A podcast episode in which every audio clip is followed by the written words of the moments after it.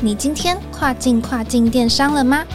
本节目由欧美日跨境电商第一门户世宇智宇制作播出。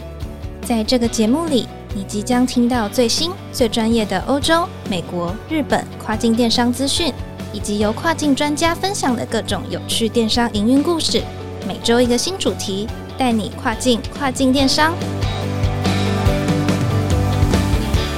Hello，各位听众朋友，大家好，我是 Doris，欢迎收听跨境跨境电商。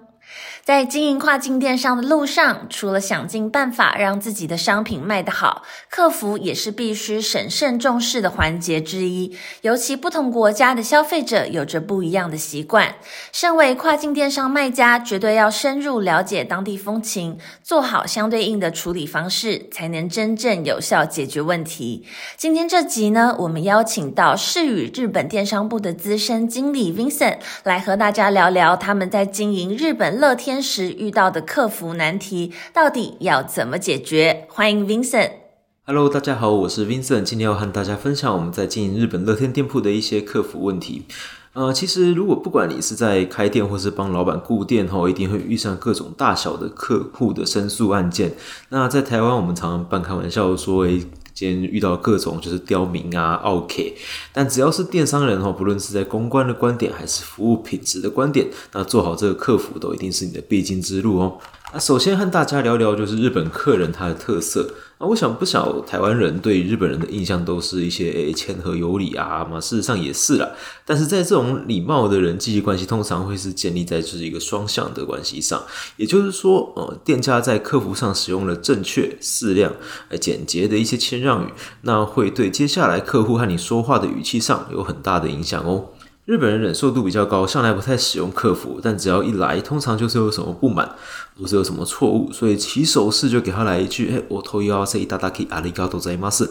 哎，ご迷惑をおかけしまして申し訳ございません。”先来一个就是感谢跟道歉，其实很重要啊。不管今天错是不是在店家，还是只是一个误会，首先就先造就客户困扰，还亲自跑一趟客服这件事情，先来给他做一个呃起手的开头语。那接下来比较期待就是才能期待文明的一个沟通。过程哦， 但日语这个语言非常的奇妙，非母语的外国人是常会觉得就是说，诶，我的语法都已经使用最尊敬的尊敬语了，为什么客人反而更生气啊、因为其实你要看你当下的状况，有时候你一个动词用错，听起来就很像讽刺或者挑衅对方哦。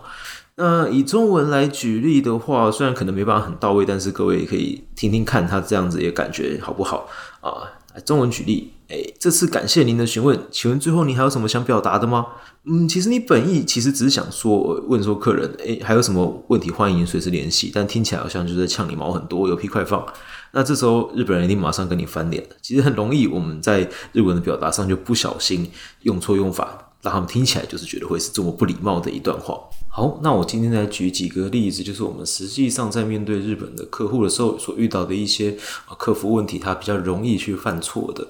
那首先就是啊我们在做客服的时候，其实因为每个店员、每个店铺的经营者，他底下假设有不少的助理，他都需要去共同处理这个客服的情况之下，他就常常会设定一个，就是呃，比如说开头语跟结尾语，那可以去做一个啊、招呼跟最后的结束嘛。那在这种结束的开头语跟结尾语的使用的频率上，呃，有些人可能会觉得说，诶，因为它表面上是非常有礼貌的一些词句啊，比如说，诶，今後とも引き続きよろしくお願いします这样子，那很多人就会觉得说，诶，那我每次都使用就不会有问题了，毕竟它是公版。 呃，但其实就会造成客户在阅读上面的一些注意力的分散，或者是情报量的，就是过于复杂哈。所以建议还是在跟客人在来回的途中，尤其是今天你的客服系统是比较接近那种聊聊或者是私讯的方式的话，那他就真的是呃像在跟客人聊天一样，所以呃可以不用这么的拘谨，主要还是以客户他当下提出的问题，你有没有条理去把它解决？先针对问题。去做回复，回复完之后，最后再可能再加上一个啊，就是、欸、欢迎你下次再来我们店铺做消费这样子的一个结尾，而不要每次每一个回复都做使用。好，那刚刚提到就是呃有条理的去为客人的问题做解决。其实我觉得，如果首先你如果日文能力比较没有那么强，或者是呃，你不太清楚怎么拿捏跟客人讲话的，或是呃文字讯息上面的一个就是多寡，才比较不会造成就是诶让客人阅读上有困难的话，那我建议就是把它做条列式的把它列下来，不管是呃客人问的问题，假设还有复数个问题，当然就是我们一二三把它列下来，一个一个去做回答以外，呃，你对那些客人的一些建议，像比如说假设我今天啊在配送上啊假设有延迟，那我建议就是客人说，诶。首先，你可以选择一要等我们的货；二，我可以比较快，但是我把它分散出货；三，呃，你可能想要退货或取消订单。那这个部分，我们也把我们的建议条列式列出来，让客人到时候在选择的时候，他也可以直接呃用建议的号码去跟您做答复，其实会减少双方很多的沟通时间。那最后就是呃，在跟客人的一个。呃，假设有需要客人做回复的，假设是说今天我要帮您做重送，但是您的地址有没有做变更？如果有的话，请在几号之前呃帮我们做回复。那如果没有回复的话，我们就会在几号之前依照原本的地址做送达。呃，像这样子定下一些期限，它的目的其实并不是要去就是威胁客户说要赶快回答我，而是为了保护店家自己。就是说，哎，今天万一就是客人他呃没有回复，事后又在跟你 argue，或者是我今天要自己掌握一个就是呃去结束这个客服的一个时间进度，会不是一个比较安全的免责手段。呃，所以今天呢，我们给客户一些答复的情况之下。那首先做个整理，就是今天客户我们要给他做调理式的规划。那这个规划他需要客户做回复的时候，呃，则是给他限制一个时间，会是一个比较好的做法。还有就是，蛮多店家在碰到客诉问题的时候，都会想说：“哎，我发个优惠券赔你钱，总可以了吧？”但这样其实也会让消费者有种就是被打发的感觉，体验会非常的差哦。因此，我比较推荐的办法是厘清他们的诉求后，以解决问题为首要的目的，最后解决之后再多送一个优惠券，才有办法达到就是安抚客户的目的，甚至